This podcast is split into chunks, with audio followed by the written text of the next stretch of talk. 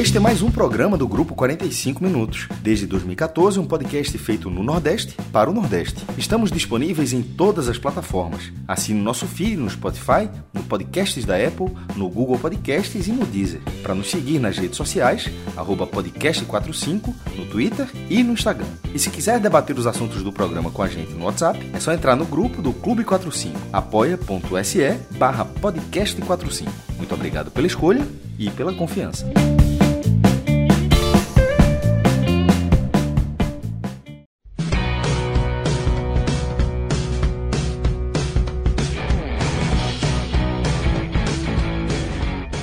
Fala galera, boa noite. Começando mais um Telecast na área. Eu, Thiago Minhoca, estou hoje aqui na apresentação, ao lado dos colegas Léo Fontinelli e Iago Mendes, para a gente abordar sobre a derrota do Ceará jogando no Morumbi, jogo de ida das quartas de final, jogo desta quarta-feira. Ceará saiu atrás nos primeiros 90 minutos, um jogo que foi muito disputado, um jogo muito brigado no meio de campo, um jogo que teve penalidade, o próprio João Ricardo conseguiu evitar do Ceará sair com o placar, uma derrota né, mais é, complicada que pudesse acontecer para o jogo da volta. Perde por um gol de diferença. Na volta vai precisar vencer por dois gols de diferença se quiser avançar no tempo normal. Caso vença por um gol de diferença, disputa de pênaltis, empate ou qualquer vitória do São Paulo, quem vai avançar é a equipe tricolor paulista. Claro, a gente vai dar vazão aqui aos comentários de vocês. Vocês podem participar aqui utilizando o chat, mandarem perguntas, questionamentos, reclamações, o que é que vocês gostaram, o que vocês não gostaram da partida de hoje. Né? Vai ter muita coisa para a gente tratar. Daqui a pouco também a gente vai é, resgatar o nosso dinheiro do bet. Ontem os meninos conseguiram recuperar uma grana boa, né? Fizeram apostas aí interessantes. E também a gente vai fazer as nossas apostas dos jogos que ainda vão ter na quinta-feira. Então fica ligado aí que daqui a pouco a gente vai falar. Então, Vamos começar aqui a análise né, da partida. Vou começar com o Léo Fontinelli. Até para saber contigo, Léo, é, a gente viu, e aí eu, eu, vou dar a minha, o meu primeiro, minha primeira opinião quanto ao que eu vi do Ceará de hoje. Né? Acho que o Marquinhos Santos escalou um bom time.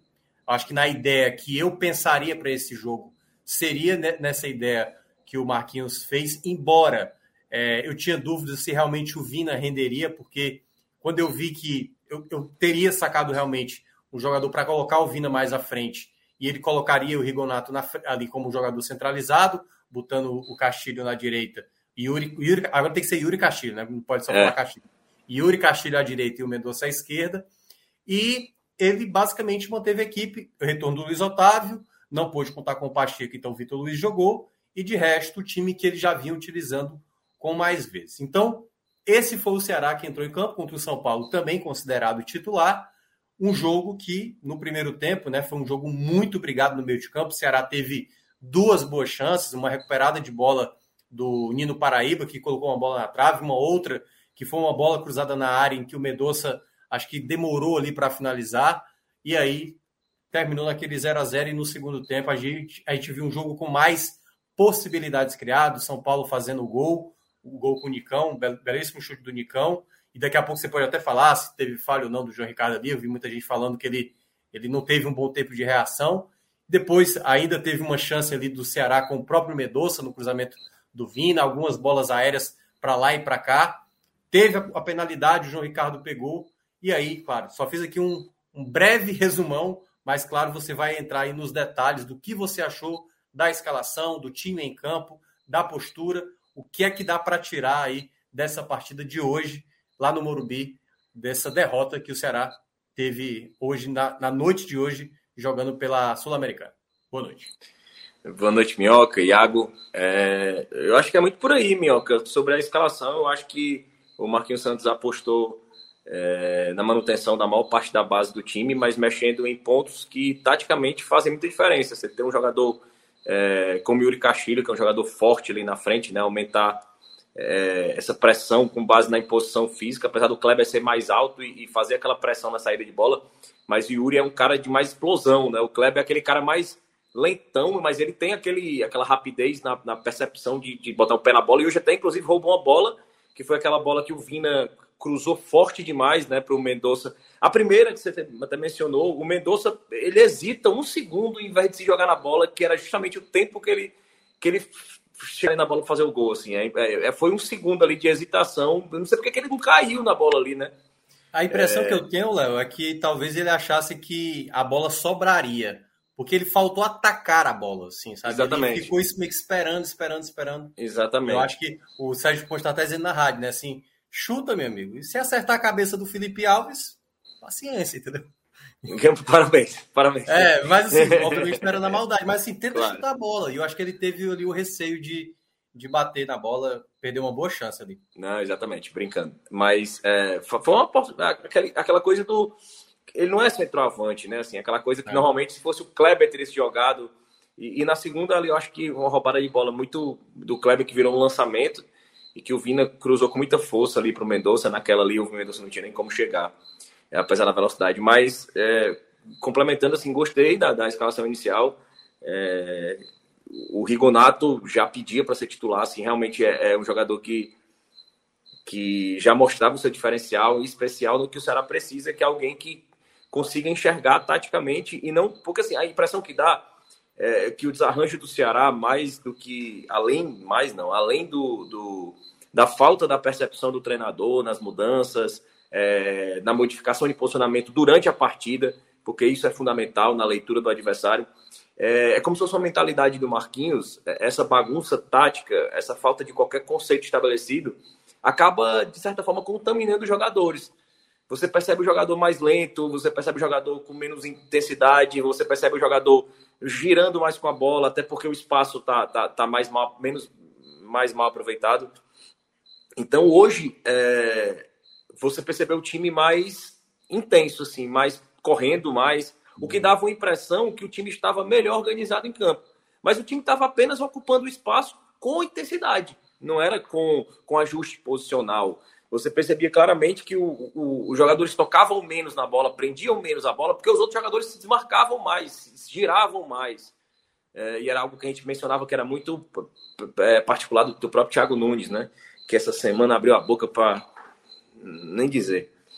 Mas é, você percebia assim que o time demonstrava é, um sinal que seria competitivo, mas mais uma vez com muito na base da, da vontade dos jogadores e da forma como os jogadores encararam a partida.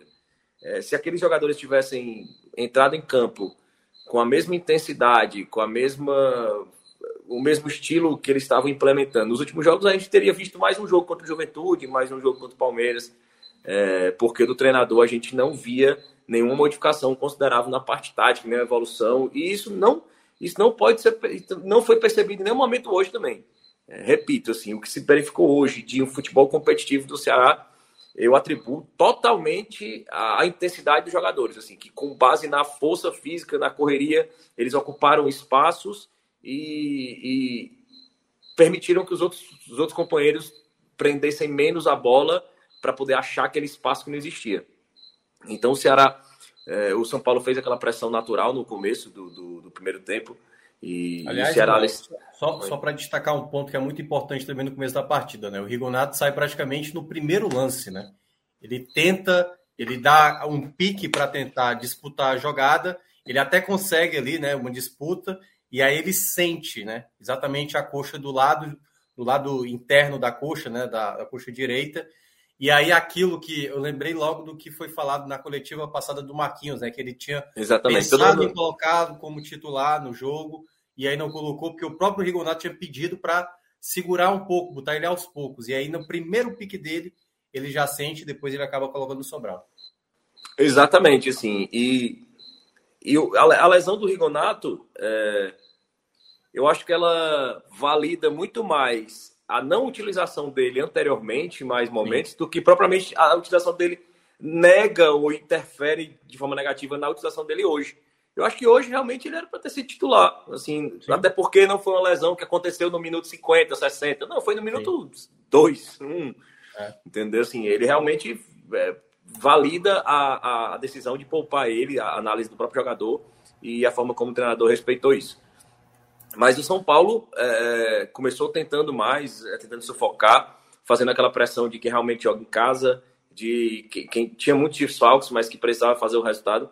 E o Ceará muito sólido na defesa, assim. É, é, a defesa do Ceará que que cada vez mais assim é, é impressionante como mesmo criticado o Luiz Otávio ele se mostra é, ele se mostra hoje insubstituível assim é, é, é um jogador muito seguro vai ter mais partidas assim porque são anos de clube né são anos de atuação é, é, em muito alto nível assim mas mas você tem que se você pegar a média a regularidade do que o Luiz Otávio entrega de partidas seguras é, o número é muito superior àquelas partidas onde a gente lembra que o Luiz Otávio errou só tudo. E hoje foi uma das partidas muito seguras do Luiz Otávio. E, e já adiantando aqui, não acho que ele teve culpa ali no, no, no chute do Nicão, assim, porque foi muito, é, foi muito semelhante a do Roger Guedes contra o Corinthians, assim, é um chute muito rápido. Não é aquele chute que o jogador ajeita, conduz e bate. O Nicão, ele é, aquele é. chute é muito do Nicão. Assim. E, ele, e ele, é muito, ele é muito bom nisso, o Nicão, né? Exatamente. pegar, girar e bater. É, porque bem. não é, é, é, aquela característica do Nicão, assim. Não é aquele toque no pé para ajeitar para chutar. É. O toque que ele dá no pé é como se jogasse velocidade para o outro pé se chocasse. É, é, um, é uma coisa muito dele, assim. É um talento dele, assim. Que jogava no Ceará já era muito, muito assim. Então, assim, é uma bola que é impossível ter reação para o zagueiro. É, é, impossível, não. É muito difícil. E para o goleiro também. Ele está com a visão encoberta ali. Uma bola que sai muito rápida. Enquanto uhum. ele, na, visão do goleiro ali que está encoberto, a, o momento do chute é praticamente o único, o mesmo momento que o goleiro enxerga ajeitado, assim. Ele é. vê o jogador ajeitando e a bola já está dentro do gol, assim. É, é, um, é um chute de extrema felicidade, assim, do Nicão. E eu, eu isento totalmente o Luiz Otávio e, e o, e João, o Ricardo. João Ricardo nesse lance.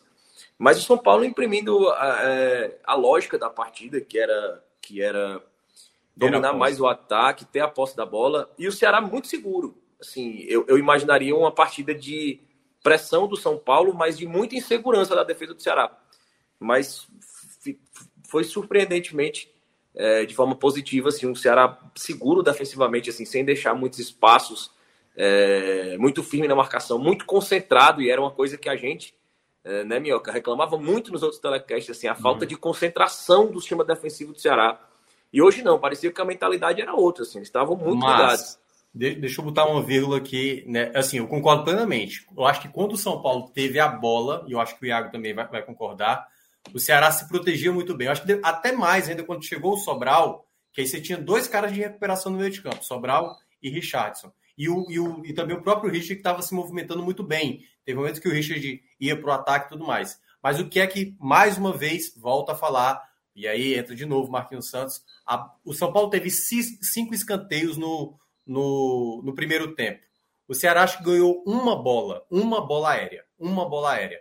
Essa bola parada que o São Paulo tentava, geralmente, ou com o Igor Vinícius, ou com o Wellington, a defesa do, do Ceará não conseguia tirar. Tanto é que uma das chances, a melhor chance do São Paulo no primeiro tempo foi ali o João Ricardo abafando o chute do Léo, né? O Léo que já estava ali na pequena área praticamente para fazer. Então foi a única coisa defensiva nos primeiros 45 minutos que eu achei que o Ceará deu bobeira, que foi novamente algo que eu venho falando há muito tempo. A bola defensiva do Ceará, que tomou o gol contra o Fluminense, tomou o gol contra o The Strongest, é um problema que eu ainda acho que o Marquinhos, até agora, não me parece que nem treina, né? Assim, porque todo jogo, uma bola parada do adversário, a defesa do Ceará não consegue é, tirar. É, e, aquela, e aquela bola que, que, que, você mencionou aí, daquela defesaça do João Ricardo, ela é muito característica de vários gols que o Ceará tomou na temporada, assim. Sim. Uma bola escorada de cabeça e você acha um jogador do outro lado sozinho, assim. A, a marcação está é, totalmente mal posicionada. É, mas o primeiro tempo foi realmente isso, assim, um retrato que a gente já esperava, é, com exceção desse bom posicionamento da defesa do Ceará, com exceção das bolas aéreas, sem dúvida nenhuma, assim. É, principalmente as bolas aéreas realmente cruzadas de linha de fundo, que era onde São Paulo tinha aquela de frente. A defesa do Ceará é muito boa de rebater aquelas bolas, Sim, assim. Tanto o João Ricardo tem um tempo, é, pra, aquela cabeçada de frente. E eu acho que foi o erro do São Paulo que, por momentos, muitas vezes insistiu no bico da área ali, naquele cruzamento em diagonal. É, exatamente. E, e, e, o Messias ali, o Luiz Otávio, eram bem soberanos nessa questão. Mas o primeiro tempo, assim, foi foi bem pegado, assim, como, como você disse, assim, não foi um jogo ruim, mas foi um jogo de, de muita intensidade, muita força, muita briga, e de dois times que tentavam ali tocar a bola, mas um jogo com característica de jogo decisivo, assim. É, é um jogo bem amarrado, clássico, né, isso, vezes, um né? jogo amarrado, um jogo clássico, e, e, eu percebi o Ceará também muito inteligente no jogo, e o São Paulo realmente é, fazendo o papel que lhe cabia, com, considerando também os desfalques que ele tinha para essa partida. E assim, é, é, inegável que o São Paulo tem esse foco de ganhar essa Copa do Brasil, né? Assim, o São Paulo. O americano. É, não, ganhar a Copa do Brasil. Ah, sim, Copa do Brasil também. Tem, é, é. A Sul-Americana para o São Paulo é, é, aparenta que é algo que o clube coloca bem em segundo plano, assim. E, e, assim, é claro que isso, de certa forma, permeia a cabeça do jogador, do, do clube mesmo, assim. A mobilização é diferente.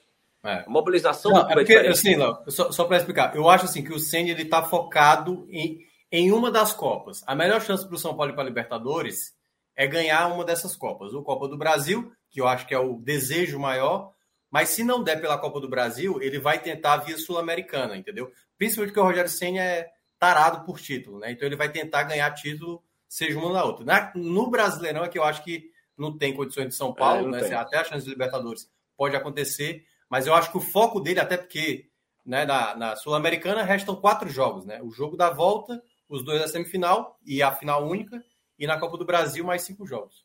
Uhum. E, e aí terminou o primeiro tempo com um resultado é, é, muito satisfatório para o Ceará, em especial por essa defesa do João Ricardo ali nos minutos finais, que realmente deu aquela sensação de precisa acabar. Assim, precisa acabar porque a gente está muito no lucro com esse, com esse empate no primeiro tempo. E, e, não só pelo empate, eu acho que pela forma como o time se portou. É, e, e, não por causa do Marquinhos Santos, assim, apesar do Marquinhos Santos, assim. E, e apesar do time ter, já, já, já mencionado que o time competiu, o time foi competitivo, eu acho que era justamente quando o time adquiriu um nível de competitividade dentro da partida que o papel do treinador dentro de campo, com a leitura tática do adversário, era fazer evoluir, era achar o espaço a ser explorado. Porque o time se organizou. Então, o momento de o treinador faz a leitura do jogo, a leitura do adversário e acha os espaços, as fragilidades. E coloca aquele time que está competindo em um nível de ser letal. E é isso que faz falta um treinador, assim, é isso que a torcida lamenta tanto. E, e já tá virando uma cantilena repetitiva a todo o telecast, a toda a postagem de torcida do Ceará. É, é uma. É uma. É algo recorrente, assim, entre os assuntos dos. dos inclusive, eu li no, no é, que o Marquinhos Santos começou a ser pressionado agora porque o Fortaleza ganhou. Aí eu comecei a rir eu comecei a rir, porque eu não acredito que o, o Thiago Nunes e o Couto trouxeram isso aí de volta, porque é um absurdo. O, Thiago, o Marquinhos Santos é vaiado desde o segundo jogo. Desde o segundo jogo ele é vaiado, assim. É um, torcedor, é, é, é, um, é um treinador que a torcida não vê expectativas e que eu falei aqui no último telecast, depois eu no Twitter eu, eu, eu destrinchei um pouco mais o pensamento, porque é tradicional no futebol dirigentes usarem medalhões, treinadores renomados, vitoriosos, para blindar a diretoria. Então, assim, você está numa crise, você traz um Luxemburgo, você traz um Filipão, você traz um cara desse para lhe blindar, lhe ser um escudo para sua diretoria. Mas é raríssimo no futebol a gente ver o que está acontecendo no Ceará, que é manter um treinador ruim para blindar a diretoria. Porque, assim, há muito tempo a diretoria do Ceará, que era tão criticada, parou de ser criticada. Porque as críticas são todas no Marquinhos Santos assim, é, vai para a rede social, estão escolhendo o Marquinhos Santos, esqueceram a diretoria.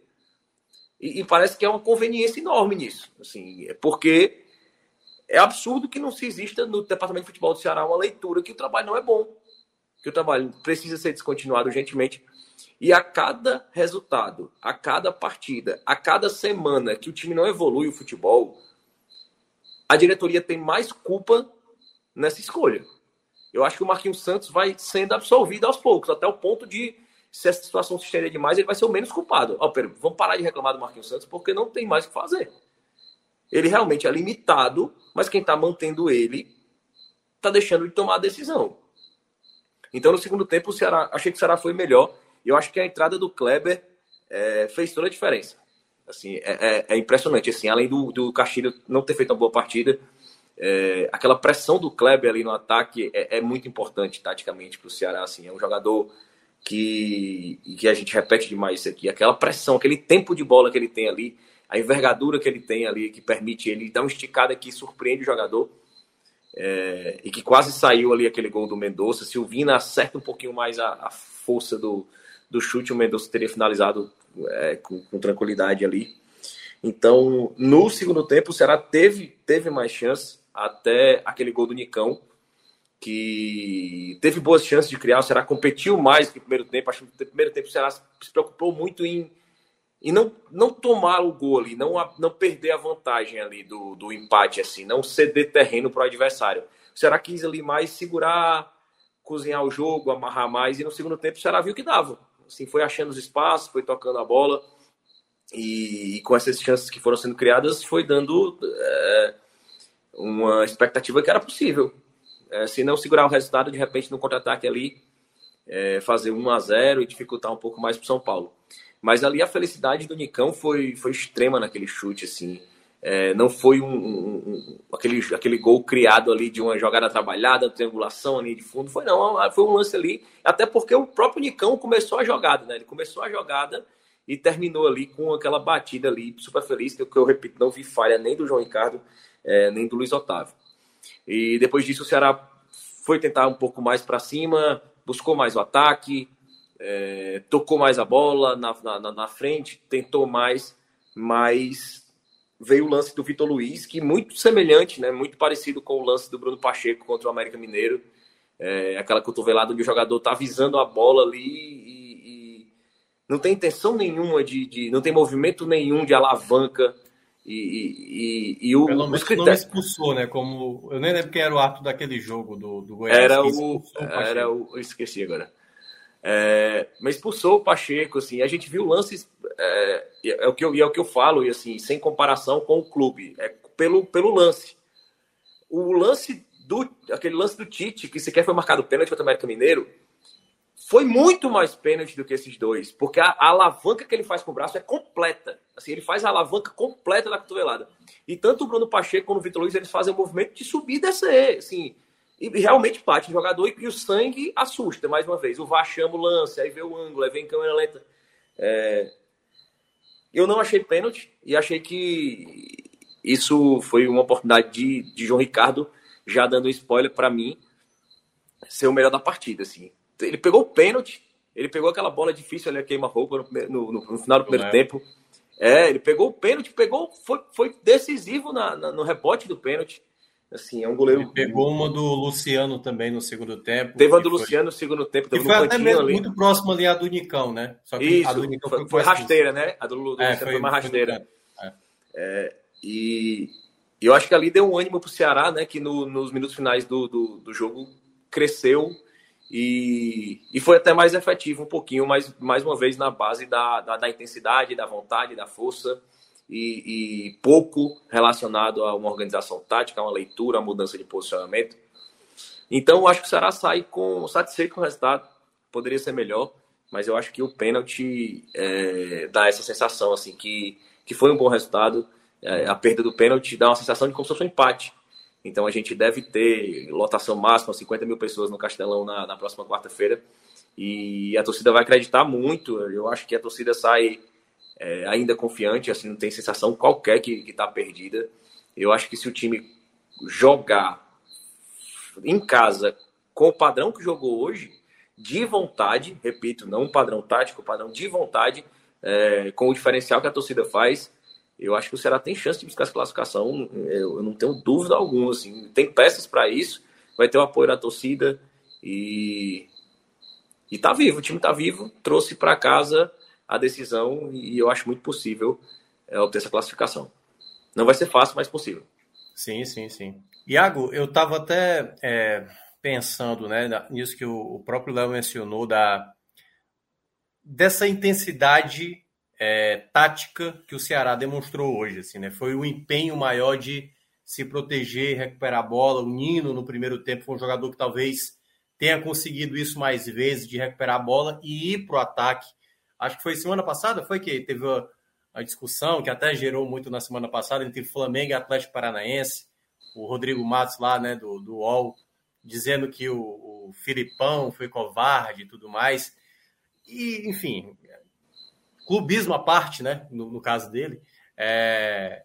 o Ceará hoje ele fez uma estratégia de se defender, mas ele teve possibilidade de contra-ataque. E aí eu queria que você analisasse muito essa estratégia que o Ceará teve. Obviamente, você jogando em casa, os primeiros 90 minutos, não precisa realmente você se expor tanto. E quando ele manteve aquele time, principalmente depois do entrada do Sobral, eu senti que o Ceará recuperava bem a bola. Mas às vezes faltava melhor é, diálogo de, de troca de passes. Por exemplo, teve uma jogada específica que quem recuperou a bola, enfim, a bola chegou no pé do Vitor Luiz e dava para ter conduzido, trabalhado mais a bola. O Vitor Luiz tentou chutar de fora da área, que também era uma arma que poderia ser interessante. Mas às vezes eu senti o Ceará um pouco afobado para tentar logo, sabe, atacar, criar logo o, o, a finalização, entendeu? E eu queria que você analisasse isso, dessa postura que o Ceará teve e o que é que faltou realmente para dar certo, para ter a possibilidade do gol, que teve ali algumas possibilidades, mas o que é que você acha que possa ter faltado a mais, o algo a mais para o Ceará, quem sabe ter trazido até mesmo um empate, ou até quem sabe a vitória, porque se abre o placar ali, talvez o, o São Paulo não pudesse ter encontrado o gol, porque o Ceará talvez se fechasse mais ainda. Boa noite. Boa noite, Minhoca. Boa noite, Léo. É, saudar todo mundo que está ouvindo a gente. E eu acho que é bem por aí mesmo. Assim, eu vi o Ceará na partida, especialmente no primeiro tempo, como um time formatado para jogar a partir do erro do São Paulo. Então, assim, é claro, a gente sabe que o time mandante normalmente, e especialmente em jogos de mata-mata, nos primeiros 15 minutos de cada tempo, é quem vai comandar as ações, é quem vai tentar, na força da torcida, ser empurrado, empurrar o adversário e conseguir um gol. E aí, assim, a gente viu isso muito claramente, o São Paulo tentando fazer isso, especialmente com o Wellington jogando pela esquerda e fazendo com que o Ceará não tivesse uma das suas principais armas, que é o Nino. Ou seja, o, o São Paulo era mais ofensivo pelo setor esquerdo e fazia com que o Nino não conseguisse sair. Nino, que a gente sabe que é uma das principais válvulas de ataque do Ceará pela direita, tendo o Mendonça como alternativa de velocidade pela esquerda. Então, assim, eu vi essa formatação e dizendo, um, o jogo pode ficar um pouco espinhoso para o Ceará se ele não conseguir suportar esses primeiros 15 minutos. E aí veio a infelicidade da lesão do Rigonato, entrou o Sobral, e aí a partir disso eu vi o time começando a se ajustar um pouco mais na marcação. E aí a partir do momento em que ele começa a se ajustar um pouco mais na marcação, ele começa a realmente conseguir explorar os erros do São Paulo. E aí começa a roubar mais bolas no meio-campo, e aos poucos vai destravando o jogo e conseguindo chegar até equilibrar as ações. Tanto que, para mim, eu acho que a principal chance do jogo foi, pelo menos no primeiro tempo, foi o arremate do Nino que carimbou a trave. Então, assim, o Ceará, mesmo jogando no contra-ataque, ele teve uma chance muito clara de abrir o placar já no primeiro tempo. E aí a gente sabe que o Ceará formatado para o contra-ataque, com duas peças muito importantes como o Nino e o Mendonça. E tendo um gol a mais, tem, e além de tudo isso, conseguindo reverter a atmosfera do Morumbi, porque eu não tenho dúvida que o Ceará abrindo o placar aos 25 do primeiro tempo, a atmosfera do Morumbi, que era de 54 mil vozes apoiando, em algum momento, se o São Paulo não conseguir chegar ao gol, poderia prejudicar o time, poderia começar a incerteza. Inclusive, houveram alguns apupos né, no final do primeiro tempo. É, a torcida de São Paulo começa uma vaia, mas aí acaba que fica por isso mesmo e tal. Então, assim, eu acho que a proposta começou muito bem. Só que aí o Rogério Ceni, por conhecer muito bem o Ceará, já que é, foi um treinador que teve muito tempo em Fortaleza, ele focou os primeiros minutos em matar a principal alternativa de jogo pela direita do Ceará, que era o Nino. E aí o jogo foi se passando, o, o Ceará conseguiu se encaixar na marcação e a partida acabou se equilibrando mais. Eu acho que o que faltou para. E aí, adiantando já para o segundo tempo, o que faltou talvez para o Ceará conseguir um resultado maior, eu acho que foi a ousadia do treinador. Porque assim, eu acho que é algo que a gente até pode discutir mais para frente, mas eu não vejo o porquê do Marquinhos Santos ter feito apenas duas substituições no jogo, sendo que uma foi obrigatória por lesão, certo? E ter morrido, inclusive, com uma parada nas mãos, porque ele poderia ter parado, especialmente no momento em que o Ceará se apresentou melhor na partida depois da defesa do pênalti, que o time olhou assim, bicho, tá 1 a 0 E pode, a gente conseguiu ficar dois, né? E pode ficar a dois a zero. Pois é. A gente não tomou o segundo. Vamos aproveitar e vamos tentar resolver, vamos tentar arrumar esse empate. E aí, mesmo assim, com o time tentando chegar, com o time tentando criar, chegando nas bolas aéreas, o Marquinhos Santos não mexeu no time. Aliás, time só, só, só para te ajudar, ele chamou o Castilho em determinado Sim. momento, ele chamou de lado, parecia que ia fazer essa terceira troca, e aí e novamente, como nas outras vezes, deixou de novo sentar e ele estava ali realmente só com essas trocas finais, que aí só para complementar algo a mais, né? Desgastou mais atletas, ou seja, não deu uma oxigenação. Não sei o que é que ele vai fazer para o jogo do Botafogo, porque também se colocar um jogador que jogou os 90 minutos hoje pode deixar o cara mais estourado e aí aquela coisa, não fazer esse revezamento tanto pode comprometer para o jogo do Botafogo como também para o jogo da próxima quarta-feira, algo que novamente, assim, fica parecendo que a gente fica pegando no pé, mas assim, são essas escolhas a mais que um bom treinador tem que saber gerir o elenco, mesmo às vezes abdicando de jogadores que estão bem em campo. Pois em é. determinado momento pode até estar bem em campo, mas você precisa dar um respiro, né? Porque senão esses atletas vão acabar sentindo mais à frente. Por exemplo, na minha cabeça, quando ele chama o Castilho, o que ele deveria, o que ele deveria estar pensando, ou o que ele pensou e acabou desistindo é: eu não, eu não vou ter o Richardson, certo? Para o jogo contra o Botafogo. Então eu mantenho ele na minha estrutura de meio campo, deixo sobrar o que está jogando bem, que está desarmando, preservo o Richard e torno o time mais ofensivo. Era uma alternativa muito interessante para aquele momento. Porque o, o Castilho, além de ser um bom distribuidor de bolas, ele também acrescentaria o chute de média distância. Característica que é assim: o, o Ceará perdeu quando o Rigonato se machucou. Então, eu acho que ele perdeu uma grande oportunidade de tornar o time mais efetivo e de tentar esse empate quando houve o acréscimo gigantesco na moral do, da defesa do pênalti de João Ricardo. E aí, quanto à tua pergunta, eu acho que assim, a formatação do time foi certa. Ok, certo. O que faltou para o Ceará buscar essa melhora e buscar um resultado melhor, eu acho que foi, sem dúvida, a postura do treinador. Então, assim, dava para ter buscado mais, ele tinha peças para buscar mais e a gente não sabe por que ele não buscou mais. Então, assim, é um resultado que, dos desastres fica muito barato, porque o Ceará poderia ter voltado na mala com 2 a 0 volta com 1 um, e uma sensação de que dá, porque em nenhum momento foi amassado pelo São Paulo, muito pelo contrário, em alguns momentos jogou até melhor, e que vai ter a força da torcida agora em casa. Então, assim, é um confronto que está totalmente aberto, mas mais uma vez a gente não pode deixar o, o comportamento do Marquinhos Santos passar em branco, infelizmente é um comportamento que tem minado as possibilidades do Ceará em muitas partidas. Essa foi apenas mais uma das muitas que a gente citou ao longo deste telecast. Inclusive, eu que nem faço tantos assim, já falei bastante disso. Imagina você e o Léo. Pois é, né? Você que talvez seja uh, o mais distante consegue perceber algo muito nítido, né? Que o Ceará vem atravessando a cada jogo, com que o Marquinhos não consegue fazer o, o ganho, entendeu? É por isso que eu acho que o Ceará conseguiu fazer aquilo. Ele conseguiu fazer a primeira metade muito bem feito, que é tipo, vou me proteger e vou recuperar essa bola.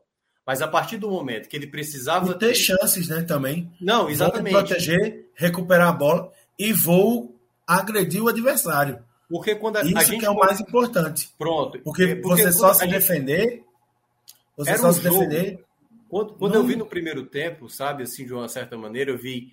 Me parece que aquele que cometeu uma falha mais grosseira pode acabar saindo vitorioso. E eu acho que será leu bem. Tipo, a defesa do São Paulo, ela estava um pouco desatenta. O Miranda, por exemplo, é um bom zagueiro, mas é um zagueiro muito lento. E aí o Ceará estava tentando ali conseguir essa jogada. Conseguia pressionar bem, recuperar a bola, mas na hora, e aí um ponto que o Léo mencionou, a entrada do Kleber, que eu achei também interessante, quando estava naquele 1 a 0 Léo, teve algumas bolas que aí, por exemplo, a, a, gente viu aquela mesma dificuldade do Kleber de segurar a bola. A bola batia nele, a bola saia para lateral. Teve uma também que chegou no Medoço, o Medoço deixou a bola escapar. Faltou, na minha concepção, não sei se você pensa igual, um jogador que pudesse reter essa bola no ataque, entendeu? Assim, que segurasse essa bola no ataque. Não é fazer a mesma analogia que o, o Nicão fez, mas, sabe, prender a bola, conseguir dialogar bem com o jogador, ter um desenvolvimento de jogada de ataque melhor. Que aí, claro, que, era, que, que essa peça era o Rigonato, né? Pronto, exatamente. Que é o cara que tinha um pouco mais de consciência de criação. Claro que as opções de banco não tinham tantas peças assim, até porque se o Vasquez tivesse condição de jogo, né, ele não pode atuar pela Sul-Americana, talvez fosse uma peça interessante. Se o Rigonato tivesse condições de campo, talvez fosse um jogador que pudesse acrescentar tanto numa finalização de fora da área, como ele fez contra o Palmeiras, como também na construção de jogada, porque eu acho que faltou isso para o Ceará na hora quando estava perdendo por 1 a 0 porque depois da penalidade defendida pelo João Ricardo, eu senti, e principalmente esse São Paulo, que eu conheço muito bem, é uma equipe que sempre dá uma margem, sempre dá uma margem para o adversário ter uma possibilidade de conseguir o um empate.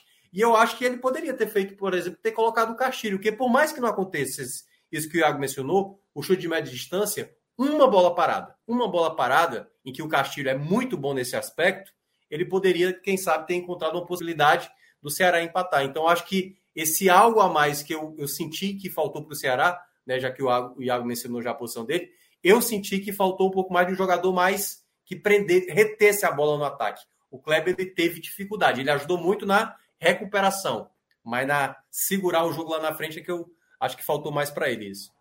Eu acho que outra coisa que o Ceará teria ganho também com o Castilho entrando é o passe entre linhas. Foi uma coisa que a gente sentiu falta durante o jogo. Assim, um cara que recebe a bola, gira e consegue encontrar o espaço para fazer uma enfiada, para encontrar um ponta que entra pelo facão. Então, assim, era uma figura que era muito importante para o jogo de hoje, é. especialmente na reta final. E é chamado, conversa com o técnico e não entra. Então, assim, é uma coisa muito estranha. Tudo bem é. que acho que falta o ritmo de jogo é, para que ele entrasse com, sei lá, com 10 ali, era 40, ali era 40 do segundo pois é. tempo. Só que aí com 40, ele ser chamado e não entrar, eu acho que assim. É, não tem muita justificativa, não.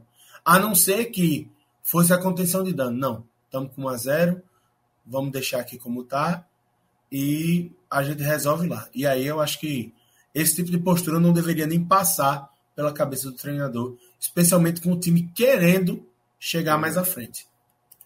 E aí, Léo, você acha que tinha algum outro nome que pudesse entrar no jogo a ponto de modificar, fazer o time ainda ter a possibilidade de empatar o jogo? Ou até mesmo antes, ter aberto o placar antes, assim, você acharia que teria uma peça que pudesse ter acrescentado nisso que eu falei?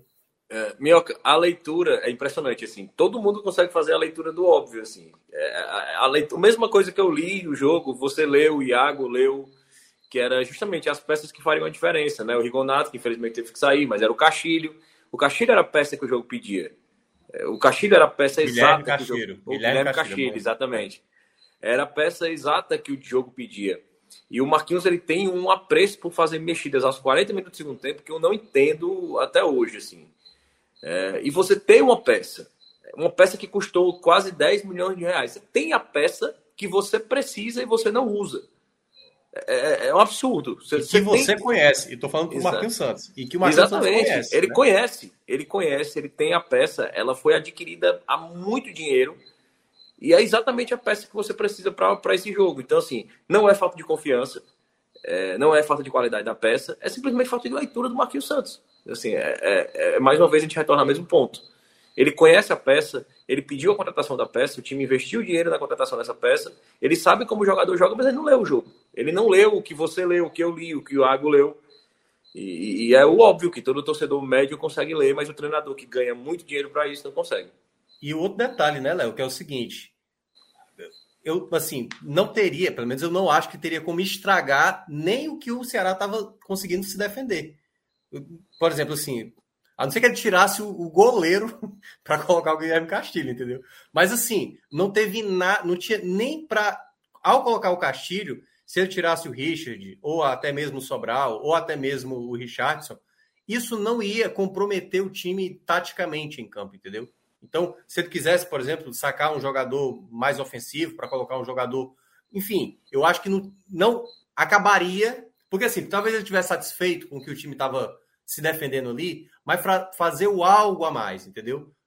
É aquela coisa, arrisca um pouco mais, entendeu? Não vai comprometer, até porque o Ceará, eu até cheguei a falar isso na rádio, Léo, eu falei o seguinte: o Ceará até dá para empatar esse jogo, mas não pode é de maneira louca, entendeu? Porque aí pode tomar um contra-ataque e aí saiu 2 a 0 Mas eu acho que daria para ter feito assim uma, uma troca a mais, botar um jogador de qualidade. Obviamente, o Castilho é um jogador de qualidade que pudesse encontrar uma jogada, dar um passe de qualidade, tentar um arremate de fora da área, uma bola parada que o Castilho pudesse encontrar, que às vezes, o, por exemplo, o Vitor Luiz não estava encontrando, o próprio Vina às vezes também. Então, assim, eu acho que faltou mais essa um pouco mais de ousadia. Também não, não era uma ousadia maluca de desconfigurar a equipe que estava em campo. Então, acho que faltou essa leitura novamente para ele. Ô, Minhoca, e eu acho que ainda tem mais um ponto sobre essa questão de modificações dá para abordar, que é o seguinte: se você não quer mexer na estrutura do time, se você acha que o que está em campo está funcionando, pelo menos dá descanso a quem está em campo. Isso. Renova o fôlego coloca outros jogadores, tenta outras alternativas. Porque, assim, o Ceará é um time que tem jogado quarta, domingo, terça e sábado. Quarta, domingo, terça e sábado. Tem jogadores que jogam todos os jogos 90 minutos. Então, assim, esse desgaste também cobra uma conta muito cara. Então, assim, no momento em que você pode colocar um jogador para trocar, dar um fôlego novo, tentar dar um descanso a alguém, e você não faz deliberadamente, você escolhe ficar com três substituições, você está também desgastando e tendo um mau uso dos teus recursos. Recursos que, assim, foi até uma coisa que a gente já debateu em outros telecasts e que eu já ouvi o Léo falar algumas vezes, é que, assim, o Ceará hoje tem um elenco que dá opções como há algum tempo não tinha. Então, assim, se você tem essas opções se você pode renovar o teu time em campo, se você tem é, alternativas táticas, se você tem alternativas para manter o time com a mesma ideia tática, mas com um fôlego novo, com um pulmão mais descansado, por que não fazer? Essa é a grande dúvida tem que, uma... pelo menos para mim, fica ao final do jogo. Teve uma fala dele, depois da, da derrota para o Palmeiras, que ele falou, ele falou o seguinte: infelizmente, eu vou ter que girar o elenco porque, enfim, eu tenho que pensar nisso. Aí, a primeira coisa, ele não, ele não girou, ele não conseguiu dar muito descanso aos atletas para esse duelo. O segundo ponto é ele, ele parece que ele só confia naqueles jogadores que ele, por exemplo, que ele, ele só trabalha, por exemplo, o Yuri Castilho, né, que ele optou por titular. O Yuri Castilho já era para ter tido alguns minutos antes. Ele não jogou o jogo passado, ele não jogou o jogo retrasado, que vivia um bom momento, uma boa fase, e aí voltou, a gente vê o Yuri Castilho com muito mais erros durante a partida. E eu até cheguei a citar aqui, lembra, Léo, que eu falei? O Michel Macedo, que era também que o Dorival fazia um revezamento, fazia com que o jogador não perdesse o ritmo de competitividade, cara. Aí o Michel Macedo entrou no jogo passado, o Michel Macedo não foi bem. O Yuri Castilho entrou hoje, ele não foi bem, porque ele não vai dando sequência a esses jogadores. Ele não, ele não faz as cinco, as cinco alterações. Porque quando o cara vai entrando, o cara vai se sentindo cada vez útil. Ele vai entrando, ele vai tentando. E aí você perde um jogador da confiança que estava tendo o Yuri Castilho, né? Que quase fez um gol com o Twitter que foi anulado, quase fez o gol no clássico lá da Copa do Brasil, uma cabeçada que ele coloca para fora.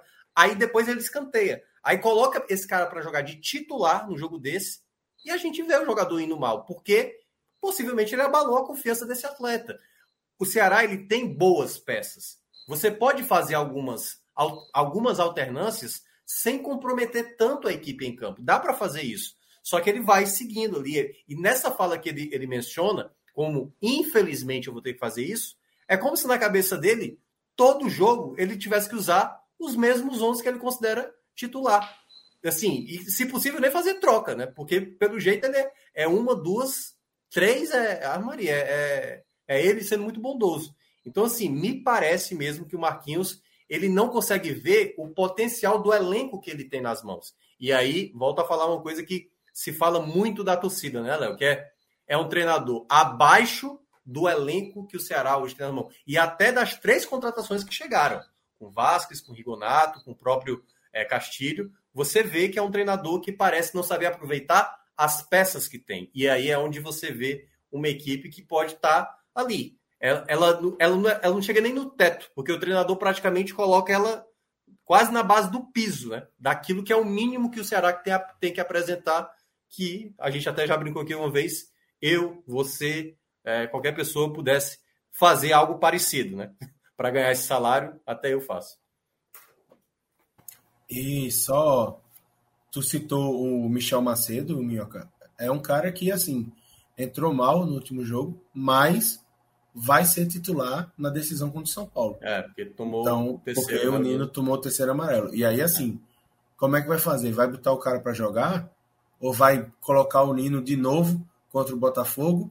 Vai deixar o Michel no banco e vai lançar ele sem minutagem, com ritmo de jogo prejudicado contra o São Paulo. Então, assim, é, é a questão de você é, utilizar os seus recursos de uma maneira não otimizada. Então, assim, você tem, você não usa, e aí quando você coloca, o cara vai mal, aí você, tipo, pô, o cara foi mal, mas por que, que ele foi mal? Porque o jogador precisa de ritmo de jogo, precisa ter confiança. E a partir do momento que você mina e abala os dois de uma vez, e você precisa do cara, muitas vezes ele não te dá o retorno. Pois é. É algo que, enfim, a diretoria, né, o presidente poderia estar observando isso, mas é aquela coisa, né, Léo? A gente olha esse tipo de atuação, vão fazer aquela coisa. Dava para a gente ter empatado, dava para a gente ter ganho, vão seguir no trabalho e aí não o se filme, toma decisão. O filme se repete. O filme se repete mais uma vez. Antes da gente ir para os destaques, vamos pedir aqui para Relógio colocar o Bet Nacional, né? Ver o que a gente ganhou ontem com as apostas e o que a gente pode ainda lucrar com os jogos, quem sabe, de amanhã. Deixa eu ver quanto é que tá o jogo aqui da Libertadores. Tá 2 a 1 por Atlético Mineiro nesse exato momento. E gol do Hulk de pênalti, um gol contra do Murilo, zagueiro do Palmeiras, e o próprio Murilo diminuiu o placar 2 a 1 Atlético Mineiro, enquanto isso 2 a 0 Vélez no Tajeres. Aí, o Bet Nacional, vamos ver as, as apostas. A aposta que foi feita ontem pelos meninos. Dá, vamos dar uma olhada aí, o relógio, por favor, para a gente ver quanto é que a gente ganhou. Apostas resolvidas. Enquanto o computador aí do, do relógio, ó. Ei, meu amigo. Tá parecendo prisão de vento. Ah, não, tem, tem uma aposta aí que tá segurando aí, que é do jogo do Palmeiras. Ó, menos de dois, São Paulo e Ceará. Ótima aposta, de fato. São Paulo e Ceará. Boa aposta. Tem essa aí, menos de um e meio, que também ganhamos. Ó, só aí dá 200 e 227 e 20 que a gente já ganhou. E teve outra também de 51,60. Pô, ganhou bem, viu?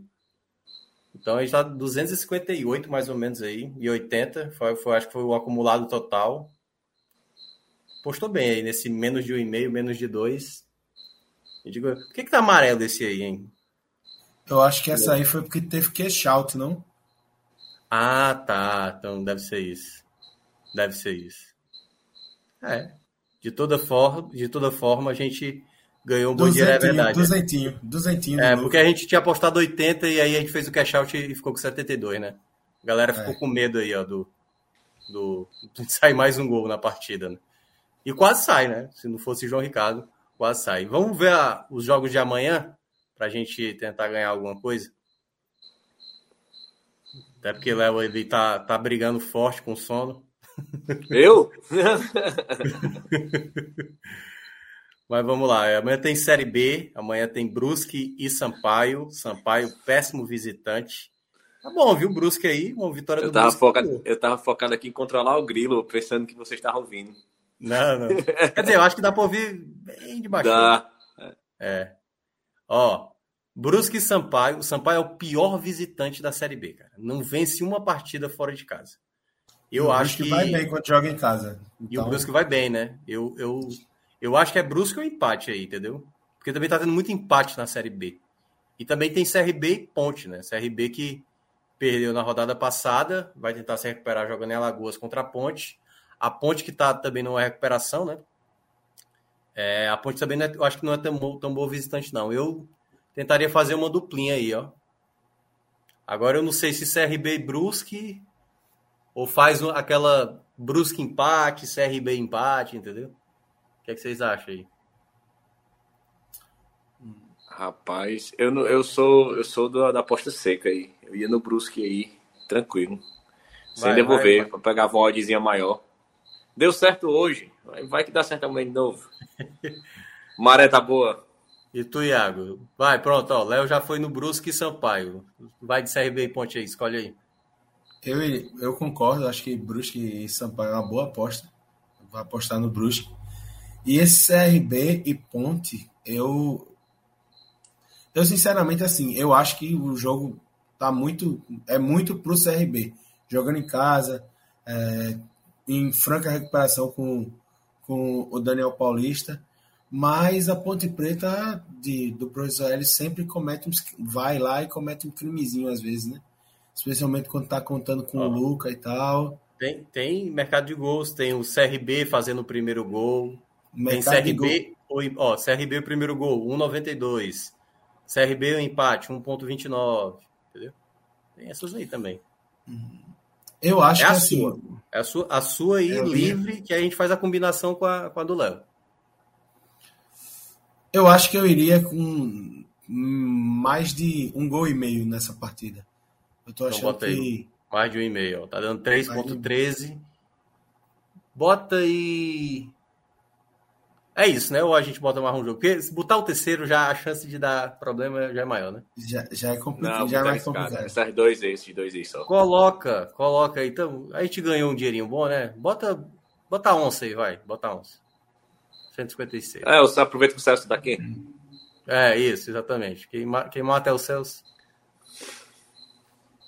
Então tá aí, galera. A gente fez a nossa aposta aí. Vai voltar praticamente o triplo, se a gente conseguir amanhã. E, claro, para você que quiser fazer parte do Bet Nacional, você entra no site e entra com o nosso código, podcast45, que aí você ganha lá seu bônus e faz as suas apostas. Bet Nacional a bet dos brasileiros. Muito obrigado, relógio. Vamos agora para a parte final aqui do nosso telecast, falar sobre os destaques da partida, né? Quem foi bem, quem foi mal. Vamos conversar com você, Léo. Pode ficar à vontade, elogiar quem você quer elogiar e meter a lenha, descer a lenha aí para quem você achar que não merece os elogios hoje. Começar pelos destaques negativos, assim, porque eu acho que, é, com exceção do, do primeiro colocado, os outros não não teve ninguém que destoou assim ao ponto de fazer uma partida horrível mas acho que foram todos bem regulares assim até porque por essa característica que a gente destacou no jogo de ser um jogo de entrega física e que isso compensou a tática. Então assim quem correu se entregou errou também. Então assim, foi um jogo muito de regularidade. Mas eu não gostei muito. Acho que o Vitor Luiz ele cedeu muito espaço em alguns momentos assim. É, eu acho que é, o Ceará poderia ter complicado ali com esse espaço que o Vitor Luiz cedeu é, em muitos momentos da partida. É, em segundo, o Sobral, não gostei muito do Sobral assim hoje. Eu acho que, que ele está ainda precisando adquirir continuidade, sequência de jogos para voltar a ser o Sobral. Eu acho que a passagem, e até foi bem sintomática a entrevista do Thiago Nunes essa semana, eu acho que a passagem do Thiago Nunes abalou muito assim a confiança do Sobral como jogador. É, e a gente já até mencionou em outro telecast que o, que o informação do Danilo Queiroz, né, da, da, da Jangadeiro, ele trouxe que informações de bastidores que o Thiago Nunes usava nas pré-eleições lances de erros do Sobral de forma reiterada. Assim, e o Sobral baixava a cabeça. E ontem, né, ele, claro, é, na entrevista dele, ele menciona essa questão do, do jogador que deixava de fazer falta por causa de pontuação no Cartola, né? E dando todas as insinuações que esse jogador é o Fernando Sobral. O que é um absurdo, você acreditar que um jogador profissional faça isso. Outro absurdo é que esse jogador seja o Sobral. Assim, é um jogador de muita entrega, um jogador de muita identificação com o clube, com a torcida. E, e eu acho que dificilmente a gente conseguiu ver em um jogo o, o, o, partido onde Sobral deixou de fazer uma falta onde ele poderia fazer. É, Aliás, hoje ele entrou, acho que a primeira coisa que ele fez foi falta. Foi falta, é. Passou nem um minuto, a primeira coisa que ele fez foi falta. É, exatamente. E, mas não gostei do Sobral. E o pior da partida eu achei o Yuri Castilho. Acho que o Yuri Castilho destoou bem, assim, do, do restante do elenco. Eu acho que foi o único que eu consegui ver realmente bem abaixo. Os outros dois eu acho que um pouco abaixo dos do, da regularidade dos demais. E destaques positivos. É... Já deu spoiler ali do, do João Ricardo, né? É, João Ricardo como melhor. Eu vou começar pelo primeiro, já que eu dei o spoiler, né? É, o João Ricardo, como o melhor da partida, é, disparado, assim, foi fundamental naquele primeiro tempo, naquela defesa lá do chute é, do Léo, assim, queima-roupa. É, ali ele já teria sido decisivo, porque era um momento importante. Esse final de primeiro tempo era um resultado importante para o Ceará estar volta e para o vestiário aquele resultado. 1 a 0 ali, com certeza, com certeza, faria o São Paulo muito mais forte no segundo tempo e ele foi é, muito feliz ali. É uma intervenção, aquela intervenção que, que costuma dizer assim, né? Mas a bola bateu em cima dele. O João Ricardo faz isso tanto que a gente começa a acreditar não, ele... que a bola bater nele não é um acaso, ele, né? Ele ali, na hora é, que o Léo ele é, já dá abafada, e né? ele abre o braço, né? Bem a estilo é. futsal, assim. É, total. É, é, e é um, é um, é um, é um baita goleiro, assim. É, Fernando e, e no segundo tempo, coroando a, a, a atuação com o pênalti defendido e a sobra ainda para complementar, para não deixar dúvidas. E realmente eu eximo totalmente o João Ricardo de qualquer culpa pelo gol, assim, porque eu acho que ali a felicidade foi toda no Nicão, como a gente já disse antes. Segundo lugar, o Luiz Otávio, e, e provando que para mim o lance foi um lance de total qualidade ali do Nicão, assim, porque foram as duas pessoas envolvidas diretamente no lance do gol, né? O, o Luiz Otávio que estava marcando o Nicão e o João Ricardo estava no gol. É, e segundo eu coloco o Luiz Otávio mesmo, assim, porque eu acho que o Luiz Otávio fez uma partida muito boa, assim, tempo de bola aquele Luiz Otávio que antecipa, aquele Luiz Otávio que, que, que se posiciona bem, que cobre bem o campo, que corta a bola aérea, que tem um tempo de bola é, bom, com a, claro, com as ressalvas daquela, daquele defeito mesmo de bola aérea, mas aí eu já acho uma construção geral da defesa, não dá para você pontuar muito nesse caso. E em terceiro lugar, eu gostei da partida do Richard, assim, e, e, é mais uma vez assim, é o mais citado aqui, disparado. E já chegaram a acusar a gente de não citar o e Richard. a galera acha que a gente não cita. é o né? mais citado disparado, assim. É, ele sempre está entre os três, assim, porque é um, é um jogador muito interessante, assim. É, de muita inteligência, de muita vitalidade, de, de achar o espaço e de, ao mesmo tempo, roubar a bola já criando a jogada, assim. É um jogador muito diferente, assim. É, e às vezes eu acho que era é, era mais fácil nem citar o Richard, porque é tão comum ele fazer uma partida regular acima. É, é um jogador realmente muito diferente, assim. E a gente só isso só atesta o nível de qualidade que o Ceará tem no elenco, né? Jogadores assim como o Richard, como o Guilherme Castilho, o Vina, o Mendonça, assim, são peças realmente que agregam qualquer time que nas mãos de um treinador é, que consiga fazer uma leitura tática, a gente estaria com, com certeza com bem melhores resultados. E os seus, Iago? Então, eu vou concordar em quase tudo com o relator, assim. Destaques negativos, realmente, assim, para mim, o, o, Yuri Castilho foi o cara que mais ficou devendo na partida, assim. É, dá para ver nitidamente que, assim, além do, da confiança estar minada, ele está com o ritmo de jogo também abaixo. E aí, por estar com o ritmo de jogo abaixo, ele entra e permanece em campo numa rotação abaixo dos demais. Uh, a mesma coisa para mim se estende para o Sobral. Sobral é um cara que, assim, quando ele tem continuidade, quando ele tem ritmo de jogo, ele é um cara que é muito importante para o Ceará, como foi nas temporadas de 2020, como foi ano passado. Então, assim, é um cara que é um motor do time, é um cara que rouba a bola e distribui rápido e faz o time desafogar e ir para o ataque. E vem de uma fase muito complicada. E aí, assim, falando sobre o Léo, o que citou da entrevista do Thiago Nunes, realmente assim, a gente vê que a passagem do Thiago Nunes fez muito mal a ele, porque era um jogador que era assim, era praticamente incontestável no elenco do Ceará e hoje perdeu espaço e acho que já já é a terceira ou quarta opção do meio-campo, porque hoje eu vejo até o Lindoso à frente dele como reserva imediato dos dois volantes. E assim, o Vitor Luiz também não não gostei da partida dele, achei que o Ceará sentiu falta da regularidade do Bruno Pacheco na partida de hoje. É, como a gente vive falando também, o Pacheco é um cara que assim, você sabe exatamente o que esperar dele. Não vai ser uma partida genial, mas vai ser aquele cara que vai te dar a segurança que a defesa precisa pelo lado esquerdo e a saída na boa para ajudar o Mendonça a levar o time para o ataque quando precisa ser acionado para aquele lado. Então, assim, por ter sentido muito a falta do Bruno Pacheco hoje. Eu acho que o Vitor Luiz entra nessa lista também.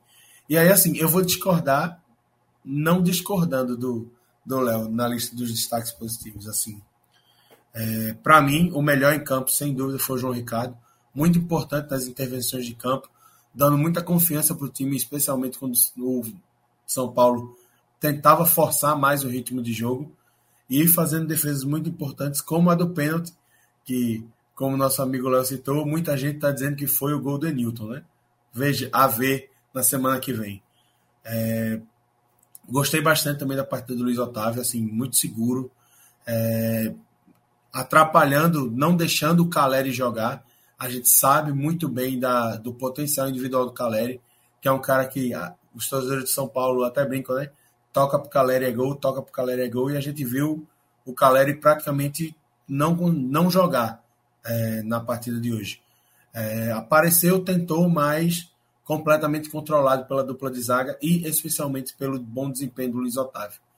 E aí, quanto ao terceiro nome, é que assim, eu vou discordar concordando. É, Para mim, é, realmente, o Richard fez uma partida muito boa. Seria o meu terceiro nome, mas pela superação dentro da partida, eu vou citar o Nino. Porque o Nino foi o cara que mais sofreu nos primeiros 15 minutos de jogo. Foi um cara que foi muito pressionado por aquele setor direito com as descidas do Wellington, com. São dois Igor no São Paulo, eu sempre me esqueço o meia. É, o Igor Vinícius ah, é o lateral direito o e o outro né? é, o, é o. Não, é o outro Igor. Aí. Ah, o Igor Gomes. Pronto, o Igor Gomes, justamente.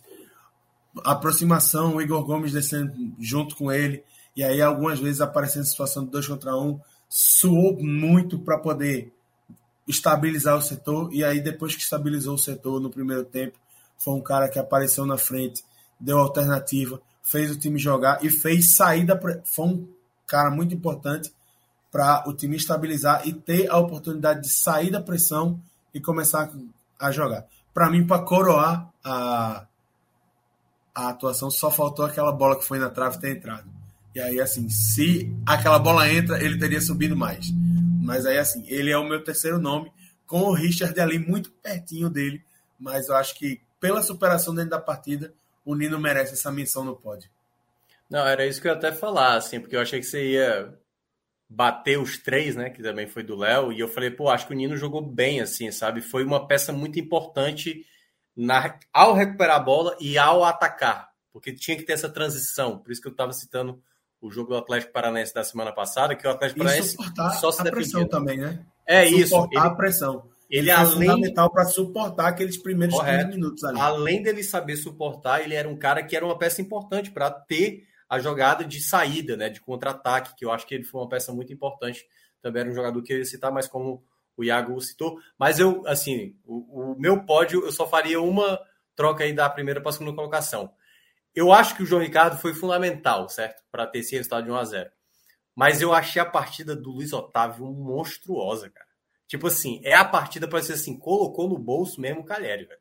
Colocou. Assim, teve jogada que o Caleri não conseguia nem pensar. E olha que o Caleri, eu vejo muito jogo do São Paulo, cara, ele não para, ele não para. O Caleri é chato, é chatíssimo. Tem que ser um zagueiro excelente, assim, sabe? Para prevalecer sempre em cima do Caleri. E o Luiz Otávio fez uma partida espetacular. Claro que as bolas que passaram, o João Ricardo foi fundamental. Mas eu ainda coloco um pouco à frente, assim, sabe? Aquele, aquele décimo a mais eu coloco pro, pro, pro Luiz Otávio, que para mim fez uma partida espetacular. O retorno dele foi fundamental. E aquela coisa, né? Se tiver ali com algum desgaste, poupa o homem e bota para o jogo da volta. Porque esse é o. E aí é que tá. É por isso que eu, eu, eu tenho falado sobre essa questão de uma contratação de um zagueiro para o Ceará. O Luiz Otávio não tem como jogar meio de semana, final de semana, meio de semana, final de semana. Porque ele, a idade dele pesa, entendeu? Então, e se eu não me engano, Minhoca, é, ele, a outra partidaça que ele fez esse ano contra o Atlético Mineiro foi logo depois de uma que ele descansou também. Eu tenho quase, eu, quase certeza que a gente chegou a comentar isso no telecast. É, o Luiz Otávio foi poupado e voou contra o Atlético Mineiro. Ele acabou com o Hulk, assim, acabou com o Hulk. Uhum. Aquele ali ficou mais clássico porque foi um 0x0. Se hoje tivesse isso. sido 0x0, hoje a, a, a, o título seria: é. O Luiz Otávio bota o Caleri no bolso. Exatamente. Mas, enfim, é, foi isso, né? Então a gente terminou aqui durante trazendo aqui notícias importantes, né? Acabou o jogo lá do, do, do Palmeiras, acabou 2 a 2 Plantão, empatou plantão. No, empatou no finalzinho o gol do Danilo. Danilo com o passe do Dudu. Dudu perdeu um gol inacreditável, tava dando uma olhada aqui de relance. E a gente, durante aqui o bet, não sei se você viu, Léo, apareceu um morcego na casa de relógio E aquela demora toda era porque tava um morcego lá, né? Atrapalhando ele de colocar realmente o link do Bet Nacional. Mas é isso, né? Então é com, com esse morcego aí que a gente termina a live, que ele também tá aqui no chat, ó, que é o The Batman, que é a alcunha de Rodrigo Carvalho, se passando por Fernando Cosi, que disse, ó, a live da minha rua tem mais gente engajada que vocês. A gente não se preocupa com quantidade, porque a pessoa pode chegar depois aqui na live, pode ver, a gente tem o nosso, o nosso canal de cortes. Então tem fica Spotify, tranquilo, tem o é, Deezer, Fica tranquilo, tem... Cose barra Rodrigo Carvalho, que a gente tem, vai ter pessoas e sempre tem engajamento. Então, quem puder participar, a gente está disputando basicamente com todas as lives independentes do Ceará nesse exato momento. Então é natural concorrência também. pesada. É, a concorrência, concorrência é pesada, pesada. Mas a gente agradece quem acompanhou aqui. Quem está acompanhando depois, né? Está vendo gravado, não deixa de dar o like, que ajuda demais o nosso conteúdo, porque realmente a gente faz aqui com muito carinho e, claro, dedicação a todos vocês que colaboram demais com o nosso projeto. A todos, boa noite e amanhã. Amanhã? Amanhã é quinta, né? Amanhã, É. amanhã tem jogo? Não é quinta. Não, eu sei, eu- amanhã é quinta, mas tudo amanhã, amanhã, amanhã tem H menor. Possivelmente. Acho que, acho que amanhã não. Acho que o jogo do Náutico é na É na sexta, é sexta. É na sexta. É, mas eu Ah, acho que amanhã tem H folga. menor. Amanhã, turma, possivelmente tem Luiz. H menor. Vamos falar sobre. Enfim, vamos falar de The Boys. Eu consegui terminar The Boys. E é isso. Então, quem quiser acompanhar, possivelmente amanhã é H menor, mas na sexta-feira vai ter o tele do jogo do Náutico. Então, a todos, boa noite.